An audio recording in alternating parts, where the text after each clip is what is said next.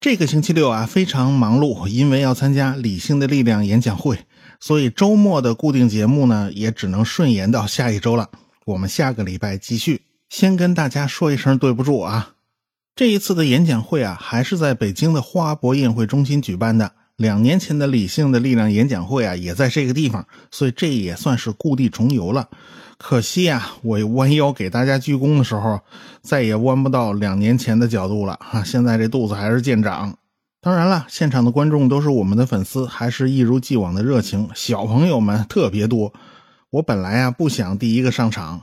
按内容的时间排列呢，应该是旭东在我前边，可惜他是主持人，如果是他第一个上场，显得有点怪怪的，所以这次还是我第一个上，似乎啊这也是个传统了。我这一次讲的内容呢是霍乱大流行和良心下水道，大家也都知道啊，内容还是出自于医学史这部分内容呢，我会当做医学史的番外篇，专门去做一期节目。演讲会呢只有十几分钟啊，不能讲得太透。以后呢做音频节目可以讲的深的多了。这次啊，卓克卓老板也出现了。前一阵子他简直是忙的要死啊，日更节目是丝毫不敢掉以轻心的啊。现在好在他可以解脱一下。王木头曾经开玩笑说啊，说他连下楼倒垃圾的时间呢都抽不出来。好在他这一次能抽出时间来参加活动，真的很难得。这一次他讲的内容呢是。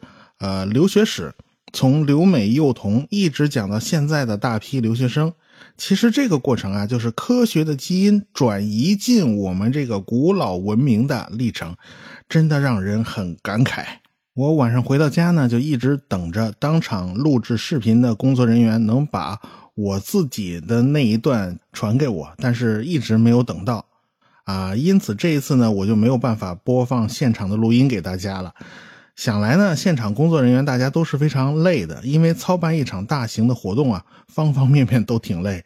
工作人员跑前跑后啊，腿都累细了。呃，我会尽快拿到这些内容，尽快放出来，大家别着急。因为搞活动的这个场地啊，大厅内手机信号不太好，WiFi 效果也不太好。啊，场馆造型非常独特，是六个大圆球，所以这种金属结构对信号呢也就不太友好，因此想直播呢基本上没戏，所以这次我们干脆就没有做直播。不过我们肯定是会陆陆续续在视频平台把这次演讲会的视频放出来的。好，就说这么多吧，感谢大家的支持与关注。